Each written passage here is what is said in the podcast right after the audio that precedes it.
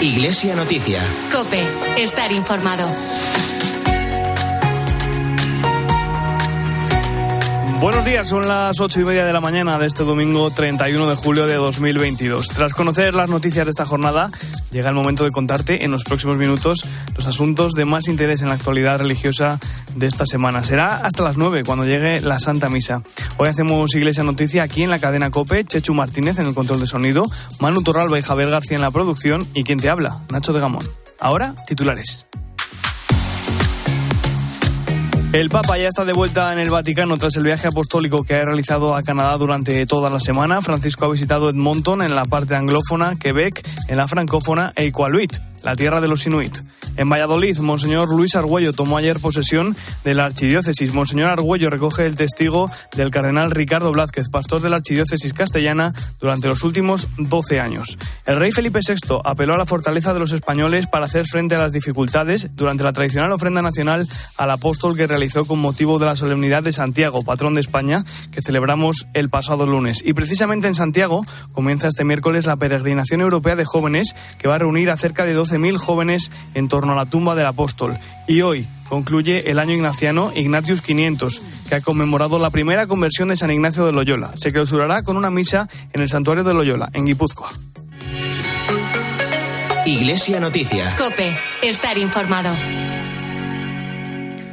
Comenzamos el repaso a la actualidad de la Iglesia en el Vaticano, donde volvió ayer el Papa tras completar una semana de viaje en Canadá. Un viaje que ha tenido tres etapas. La primera en Edmonton, en la parte anglófona de Canadá. Allí Francisco mantuvo encuentros con las poblaciones indígenas de los First Nations, los Metis y los Inuit, y participó en la peregrinación al lago Santa Ana. Siguiendo todos los movimientos del Papa, ha estado la enviada especial de COPE a Canadá, Eva Fernández. Buenos días, Eva. Muy buenos días. Ha sido un largo viaje en el que se ha cumplido al pie de la letra el objetivo por el que el Papa se ha desplazado hasta Canadá, a pesar de sus molestias en la rodilla. Un viaje penitencial repleto de instantes únicos, como aquella primera oración silenciosa ante un mar de cruces blancas en el cementerio construido junto a uno de los internados más grandes de la región de Alberta. Allí el pontífice rezó por los cuatro mil niños que entraron en una de esas escuelas y que jamás regresaron a sus casas. Me encuentro entre ustedes porque el primer paso de esta peregrinación penitencial es el de renovar mi pedido de perdón y decirles de todo corazón que estoy profundamente dolido. Pido perdón por la manera en la que lamentablemente muchos cristianos adoptaron la mentalidad colonialista de las potencias que oprimieron a los pueblos indígenas. Utilizando la silla de ruedas en casi todos sus desplazamientos, el Papa se trasladó en la localidad de Mashuachis hasta la explanada circular en la que los pueblos indígenas realizan sus tradicionales reuniones de tribus. Le esperaban unos 2.000 supervivientes de los internados junto a jefes indígenas de todo el país que escuchaban con gran respeto su petición de perdón. Hoy estoy aquí para recordar el pasado, para llorar con ustedes, para mirar la tierra en silencio, para rezar junto a las tumbas. Dejemos que el silencio nos ayude a todos a interiorizar el dolor. Silencio y oración. Mientras el Papa ha permanecido en Canadá, en muchas comunidades indígenas del país se encendieron fuegos que tan solo utilizan en momentos de curación y de oración. Para honrarlo, tal como habían realizado con San Juan Pablo II, le impusieron el símbolo de autoridad y confianza de estos pueblos, el sombrero de plumas de los grandes jefes indígenas. El Papa dedicó su segundo día de viaje a mostrar ejemplos positivos de la labor de los evangelizadores del país y de la inculturación del cristianismo en las tradiciones indígenas. Por eso quiso celebrar junto a ellos la fiesta de San Joaquín y de Santa Ana. En una misa multitudinaria ante 50.000 personas en el estadio de fútbol más grande del país, el Papa recordó que cuidar a los ancianos implica construir un futuro mejor. Un futuro que no sea indiferente hacia quienes ya adelante la edad necesitan más tiempo, más escucha y atención un futuro el que no se repita la historia de violencia y marginación que sufren nuestros hermanos y hermanas indígenas. Antes de abandonar Edmonton, el Papa participó en la peregrinación anual al lago de Santa Ana, un lugar de veneración ancestral bautizado como Lago de Dios por los Sioux, donde el Papa volvió a denunciar los terribles efectos de la colonización.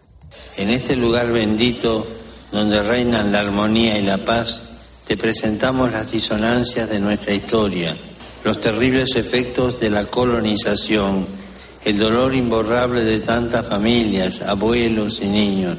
Señor, ayúdanos a sanar nuestras heridas a lo largo del viaje se ha escuchado el sonido tradicional de los tambores indígenas eh, que han acompañado al Papa en todos sus actos y también se ha comprobado el cariño y agradecimiento no solo de los pueblos indígenas, sino de tantos fieles para quienes la presencia del Papa en su país ha ayudado a cerrar heridas y sobre todo a reforzar su fe.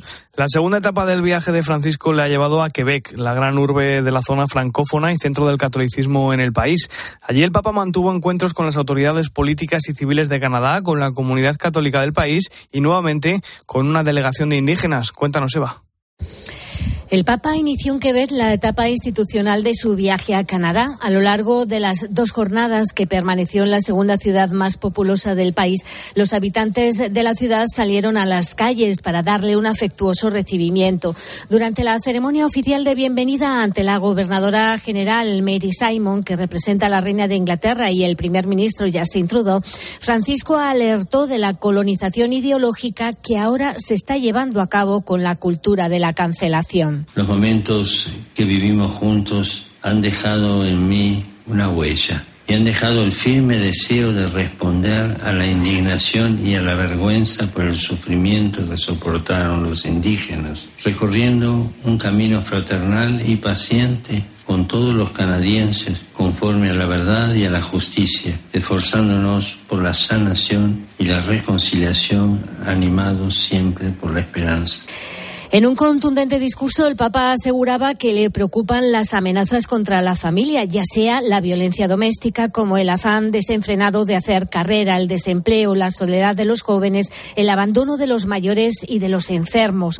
Al día siguiente celebró una misa por la reconciliación en la meta de peregrinación más antigua de América del Norte, la Basílica de Santa Ana de Beaupré, a unos 30 kilómetros de Quebec. La mayoría de los asistentes eran indígenas. Muchos habían acampado en los alrededores de la basílica. En la homilía, el Papa evocó el desánimo de los discípulos de Jesús tras la crucifixión y, del mismo modo que ocurrió a ellos, propuso a los católicos aprovechar esta situación difícil para regresar a lo esencial y no sucumbir a la tentación de la huida. No hay nada peor ante los reveses de la vida que huir para no afrontarlos. Es una tentación del enemigo que amenaza nuestro camino espiritual y el camino de la iglesia. Nos quiere hacer creer que la derrota es definitiva. Quiere paralizarnos con la amargura y la tristeza convencernos de que no hay nada que hacer y que por tanto no merece la pena encontrar un camino para volver a empezar. Por la tarde mantuvo un encuentro con religiosos, seminaristas y sacerdotes en la Catedral de Quebec, donde pronunció un largo discurso en el que les agradeció su entrega y dedicación en momentos difíciles y, entre otros consejos, les animó a anunciar el Evangelio siendo testimonio de amor gratuito, tal como Dios hace con nosotros. Francisco pasó las últimas horas en Quebec junto a la comunidad jesuita del país, una costumbre habitual de Francisco en todos sus viajes. Antes de poner rumbo a Equaluit, se despidió de los representantes de pueblos indígenas que acudieron a visitarlo al arzobispado. Precisamente sobre el discurso que el Papa Francisco dirigió al gobernador general de Quebec, al primer ministro de Canadá, Justin Trudeau, y al resto de las autoridades de Canadá, llega ahora el comentario del colaborador de Iglesia Noticia, Antonio Pelayo. Buenos días, Antonio. Buenos días. Algo más de 3.000 kilómetros separan las ciudades de Edmonton y Quebec, pero más que geográfica, la distancia es histórica y cultural. La primera es anglófona y la segunda francófona. Y en esta última han surgido movimientos políticos que intentaron la secesión separatista rechazada por la población en dos referendos. También se diferencian desde el punto de vista religioso, siendo la confesión anglicana predominante en Edmonton, mientras el catolicismo es ampliamente mayoritario en Quebec. En todo caso, de los nueve discursos pronunciados por Francisco en Canadá, los dos más importantes han sido el del primer día en Edmonton, donde explicitó su dolor y su condena por los abusos cometidos contra las poblaciones indígenas, y el que tuvo como marco la ciudadela de Quebec, sede oficial del gobernador general del Canadá y al que asistió el primer ministro Justin Trudeau con el cuerpo diplomático. En una ocasión tan solemne no podía no volver el Papa a expresar su vergüenza y dolor por la implicación de instituciones católicas, los reformatorios regidos por congregaciones religiosas, en el genocidio cultural de los pueblos aborígenes, pero centró sus palabras en la necesidad de sanear y relanzar las relaciones con los indígenas que tantas cosas, dijo, pueden enseñarnos. Los pueblos indígenas, subrayó, tienen mucho que enseñarnos sobre el cuidado y la protección de la familia, que es la primera realidad social concreta. En ella, ya desde niños se aprende a reconocer lo que está bien y lo que está mal, a decir la verdad, a compartir, a corregir los errores, a darse ánimos, a reconciliarse. Como enseña la sabiduría indígena, indicó más adelante, hay que saber mirar a las generaciones futuras, no a la conveniencia inmediata, a los plazos electorales, y también valorar los deseos de fraternidad, justicia y paz de las jóvenes generaciones. Para recuperar la memoria y la sabiduría es necesario escuchar a los mayores y para tener impulso y futuro es necesario abrazar el sueño de los jóvenes. Por fin, sin citarla, se refirió a la guerra en Ucrania no necesitamos, enfatizó, dividir el mundo en amigos y enemigos, distanciarnos y armarnos hasta los dientes. No será la carrera armamentística ni las estrategias de disuasión las que traigan la paz y la seguridad. No hay que preguntarse cómo continuar las guerras, sino cómo detenerlas. Desde Roma les ha hablado Antonio Pelayo. Gracias, Antonio. La última etapa del viaje ha sido la visita a Iqaluit, una ciudad cercana al Círculo Polar Ártico, poblada mayoritariamente por personas de origen inuit. Allí el Papa Francisco mantuvo un nuevo encuentro con exalumnos de las escuelas residenciales en las que se internaban los indígenas para que asimilaran la cultura occidental. Más detalles, Eva. La remota ciudad de Iqaluit en lengua nativa significa lugar de muchos peces, por lo que Francisco se dispuso a echar las redes hasta donde nunca antes se había aproximado un pontífice. Su prioridad a lo largo de todo el viaje fue reiterar la petición de perdón y volvió a hacerlo ante la comunidad inuit más numerosa de Canadá. Pero el pontífice también alabó su inquebrantable sentido de fraternidad, el respeto por los ancianos y el cuidado del medio ambiente. Tras seis días en Canadá, la rueda de prensa a bordo del avión papal rumbo a Roma fue prácticamente monopolizada por preguntas sobre su posible renuncia. La puerta abierta. La puerta está abierta, es uno de los pasos normales, pero hasta ahora no he llamado a la puerta. No lo he sentido ni he pensado en esta posibilidad. Esto no quiere decir que mañana lo haga. Este viaje ha sido un test. No se pueden hacer viajes en este estado. Habría que organizarlos de otra forma. Será el Señor quien lo diga. Como digo, la puerta está abierta. Eso sí que es cierto. La puerta es abierta, esto es vero, ¿no? En cualquier caso, confesó que no cree que pueda ir al mismo ritmo que antes. Lo ha comprobado en Canadá, donde se trasladaba siempre en silla de ruedas. A pesar de todo, su idea es seguir viajando y estar cerca de la gente, porque cree que es una forma de servir. No, so, no creo que possa no creo que pueda seguir el mismo ritmo de viajes que antes. A mi edad y con estas limitaciones debo ahorrar esfuerzos para servir a la Iglesia o por el contrario pensar en la posibilidad de echarme a un lado. Esto no es una catástrofe. Se puede cambiar de papa, no hay problema. Creo que ahora debo limitarme con los esfuerzos. Con esfuerzi. Ha confirmado que mantiene en agenda un viaje a Kazajistán a mediados de septiembre y estudiará una visita express a Ucrania. En cuanto a su salud, el Papa descartó tajantemente la posibilidad de operarse de la rodilla por los efectos secundarios que le produce la anestesia. Gracias, Eva. En una entrevista concedida a Ayuda a la Iglesia Necesitada, el postulador de la causa de beatificación del padre Jacques Samel ha asegurado que el martirio del sacerdote francés, asesinado en 2016 por dos yihadistas de Daesh mientras celebraba la Santa Misa, está aprobado. Corresponsal en París, Asunción Serena. Buenos días. Buenos días. Hace seis años el padre Amel fue asesinado en su iglesia de Saint-Étienne-du-Rouvray, degollado por dos terroristas islamistas mientras celebraba la misa.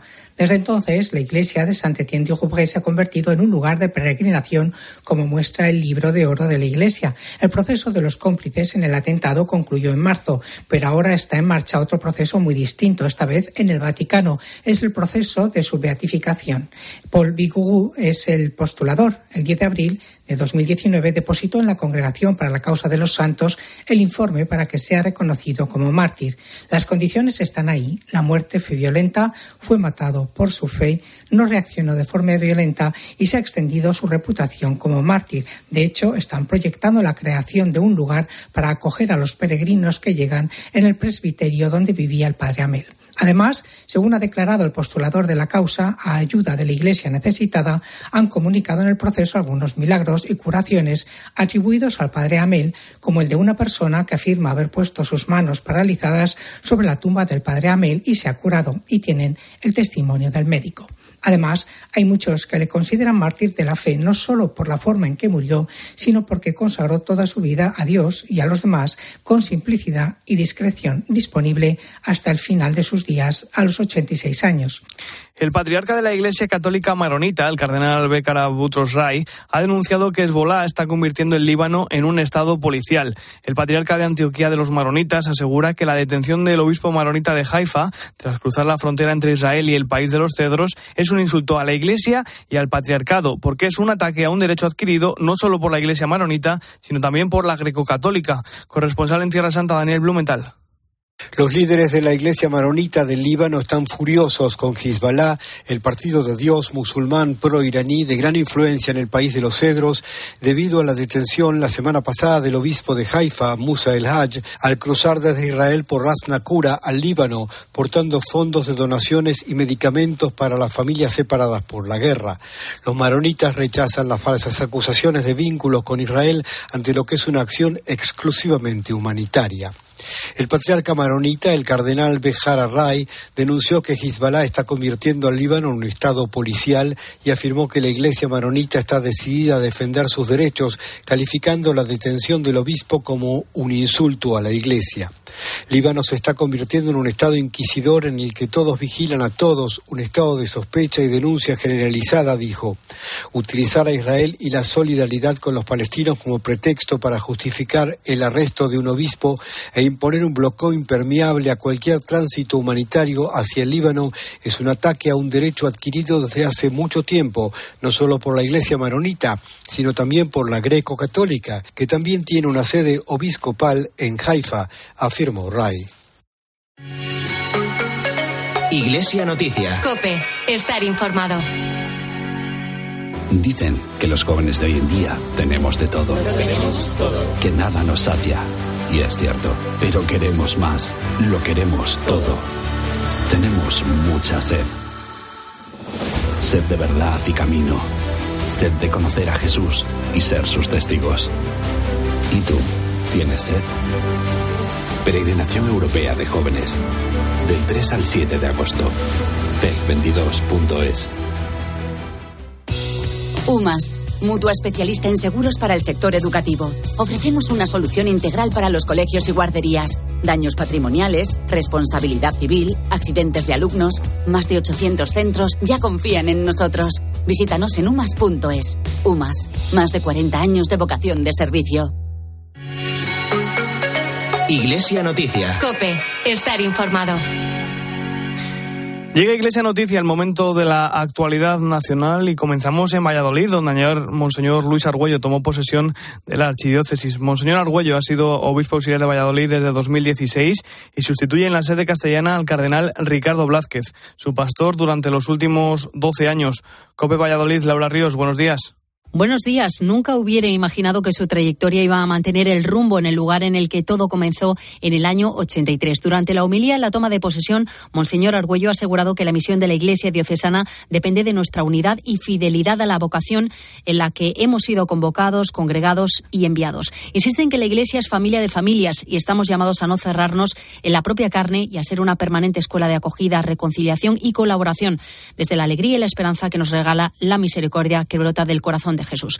Pide al Señor transmitir ánimo y el aliento del Espíritu Santo y seguirá insistiendo en su lema episcopal, Beni Lumen Cordium, para que realmente la luz del Espíritu Santo prenda en nuestros corazones. Yo creo que lo que más surge es que cada uno de nosotros vivamos una intensidad de nuestra relación con el Señor, para encontrar el ánimo y la esperanza que precisamos en esta hora, ante las dificultades vividas por la pandemia, vividas por las, eh, la creciente secularización, por la falta de frutos apostólicos. El pueblo fiel también ha sido testigo de los pasos de Luis Argüello, no han sido ajenos a su gran capacidad de organización y gestión y eso se ha notado en la acogida calurosa en la Catedral de Valladolid, donde se celebraba una emotiva ceremonia religiosa arropada por varias decenas de representantes de las diócesis que regalaban un abrazo al nuevo arzobispo de Valladolid. La experiencia es un grado y, como bien dice, su cargo en la conferencia episcopal como secretario le ha aportado una serie de conocimientos que podrá poner en práctica en su ministerio episcopal. Bueno, ha sido una experiencia intensa, nada de estos casi cuatro años, que cuatro años que culminarán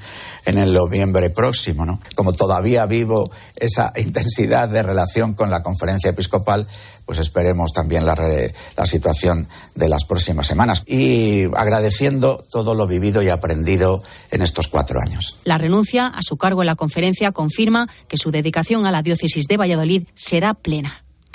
El pasado lunes Santiago de Compostela tuvo su fiesta grande. La celebración de la solemnidad del apóstol en este bienio santo contó con la presencia de los reyes, la princesa de Asturias y la infanta Sofía. Felipe VI pidió la intercesión del apóstol Santiago para encontrar certezas que permitan afrontar momentos de incertidumbre como los actuales, momentos duros, dijo, como los vividos por la situación sanitaria y económica, así como por la guerra en Ucrania, al tiempo que reivindicaba la fortaleza de los españoles en este periodo. La complejidad de la situación actual es evidente y supone nuevamente un reto colectivo de gran envergadura. Pero en todo este tiempo no se ha doblegado nuestra capacidad para seguir adelante, porque España tiene valores, los valores de un pueblo responsable, decidido, fuerte, solidario, que ha recorrido su camino con entereza. Nunca nos ha faltado ni ambición ni coraje. En su respuesta, al arzobispo de Santiago, Monseñor Julián Barrio, que esta semana ha recibido la medalla de oro de Galicia, señaló que el hombre, en nuestros días, se considera un náufrago en una isla desconocida, pero recordó que el amor de Dios lleva al océano de la verdad y del bien, que dan sentido a la existencia. Colaboremos a humanizar nuestra convivencia con los valores esenciales de la austeridad, el esfuerzo y la, la solidaridad y la caridad, principal fuerza impulsora del auténtico desarrollo de cada persona y de toda la humanidad, como decía Su Majestad en su ofrenda. La cultura cristiana es una contracultura en esta sociedad compleja, mareante y contradictoria. Es necesario crear puntos luminosos de humanidad nueva, con aquella forma originaria de vida que Jesús nos trajo. Seguimos en Santiago, donde ya está todo preparado para la peregrinación europea de jóvenes, que va a comenzar el próximo miércoles. Allí esperan a casi 12.000 peregrinos que llegarán a la capital gallega por 11 de las rutas jacobeas. Cope Santiago, Alberto Varela, buenos días. Buenos días. Los más de 11.000 jóvenes están ya en ruta en 12 caminos de Santiago distintos para llegar a Compostela el miércoles. Los más numerosos españoles, portugueses e italianos. Un ejemplo, el grupo que viene por la variante espiritual del camino portugués. 560 jóvenes de Castilla y León y Cantabria. Luis Fernández es el sacerdote que los acompaña. Estamos en Vigo y ahora mismo vamos a comenzar a andar rumbo a Arcade con gran ilusión, con, con gran alegría. Somos 560 jóvenes dispuestos a llegar a Santiago para ese gran encuentro de la peregrinación europea de jóvenes. Una vez en Santiago, los participantes en esa PEG se van a encontrar con actividades de todo tipo. Javier García es el delegado de Pastoral de Juventud del Arzobispado. El esquema es a la mañana en las iglesias de la ciudad habrá catequesis y Eucaristía pues en distintos idiomas, llevada a cabo por los, por los obispos que van a participar acompañando a los grupos. Y luego la tarde va a estar llena de talleres por toda la ciudad. Importante también la recepción el próximo sábado en Bonaval, en el Parque de Bonaval, del cardenal Antonio Augusto dos Santos Marto, enviado del Papa Francisco para esta peregrinación europea de jóvenes del año 2022. Precisamente este viernes se ha estrenado Joven Sé Testigo, el disco oficial de la peregrinación europea de jóvenes que está compuesto de 16 temas de diferentes artistas, entre los que destacan algunos jóvenes aún desconocidos de la música católica de España, acompañando a otros músicos de renombre como Jesús Cabello, César Hidalgo, Nico Montero o Rubén Delis, compositor del himno. El recopilatorio ya puede escucharse en las principales plataformas de música en streaming. Y hoy se clausura el año ignaciano Ignatius 500, que conmemora la primera conversión de San Ignacio de Loyola, el fundador de la Compañía de Jesús en Manresa, hace ahora cinco siglos. Se va a clausurar con una misa en el santuario de Loyola, la localidad guipuzcoana que vio nacer al santo, presidida por Monseñor Francisco Pérez, administrador apostólico de la diócesis de San Sebastián, y con la humildad del prepósito general de los jesuitas, el padre Arturo Sosa. El balance de Ignatius 500 lo hace Abel Toraño, su coordinador en España. Es temprano aún para poder hacer un balance de qué ha supuesto este año ignaciano, porque al conmemorar una conversión, la dinámica propia de la conversión lleva tiempo, lleva incluso toda la vida. Quizás lo que hemos intentado con las diferentes iniciativas que hemos propuesto es que las diferentes personas puedan sentir esta llamada, sentir que en la vida somos convocados por un Dios bueno, como llamó a Ignacio, y que la vida en cierto modo se puede entender como esa respuesta que uno va dando día a día y en diferentes momentos de la existencia a esa llamada al amor. Y ahí comienza un camino de seguimiento, un camino de conversión, en el que uno va detectando que no se sigue a sí mismo, a sus gustos, ideas o aficiones. Un incendio declarado en el término municipal de Quintanilla del Coco, en Burgos, obligó al comienzo de la semana a desalojar a los monjes del monasterio de Santo Domingo de Silos. El cenobio benedictino ya ha recobrado la normalidad. Cope Burgos, Raúl González, buenos días. Buenos días. A escasos metros del monasterio de Santo Domingo de Silos se quedaron las llamas del incendio de Quintanilla del Coco que obligó a evacuar a más de 900 personas de cinco localidades de la provincia de Burgos. Los 25 monjes del monasterio románico, cuna del canto gregoriano en España, también tuvieron que ser desalojados del lugar. Una situación prácticamente histórica y es que el último precedente de una salida de los monjes de este monasterio data de 1835 en la desamortización de Mendizábal, que provocó su exclaustración hasta la reanudación de la vida monacal en 1880. Uno de los monjes nos ha contado a COPE que por suerte el monasterio no ha sufrido daños. No, cuando tenemos la muralla se corta todo, ¿eh? pero lo peor son las, las granjas que tienen de gallinas y de cerdos y también de, ah, de vacas. A mí me han comido todas las hiedras, me han dejado todo pelado. Lo demás está muy bien, sí. Esta comunidad monacal es conocida internacionalmente por la grabación de discos de canto gregoriano, de los cuales han vendido miles de copias desde los años 70. La imprescindible labor de los bomberos de Burgos fue fundamental para que las llamas no llegaran al monasterio. Tras conocer los efectos del incendio, el arzobispo de Burgos, don Mario Iceta, quiso trasladar su más profunda cercanía con todas las personas afectadas. Lamento profundamente las pérdidas materiales ocasionadas en terrenos de cultivo, maquinarias, viviendas, hostelería, naves y espero que el impacto haya sido mínimo en el bellísimo Parque Natural de Sabinares de la Arlanza. También puso a su disposición todo lo que sea necesario para ayudar a los afectados. Ayer celebramos el Día Mundial contra la Trata de Personas con el lema Uso y Abuso de las Tecnologías. La directora del Departamento de Trata de Personas de la Conferencia Episcopal Española, Marifran Sánchez, recuerda que en una, en una nota cómo las nuevas tecnologías se han convertido en una potente herramienta de captación de víctimas de la trata. Nosotros como Iglesia nos unimos a esta campaña de sensibilización. La ONU nos está alertando de este peligro del que somos conscientes y nosotros queremos alzar la voz también para alertar de que existe este peligro porque nadie escapa a esta lacra. Existe en nosotros una preocupación pues para que cada vez menos personas caigan en las redes de trata y evitemos más situaciones de sufrimiento.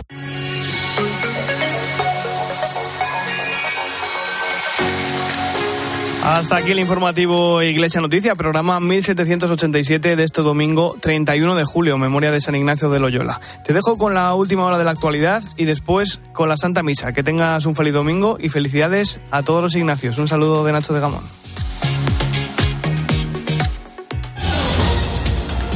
Buenos días, último domingo de julio. Como te venimos contando hasta el lunes en esta nueva operación salida del verano, se esperan unos 7 millones de desplazamientos por carretera.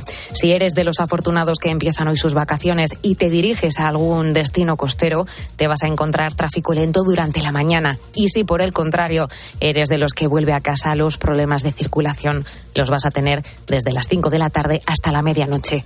Te cuento además que 25 provincias están este domingo en alerta por altas temperaturas.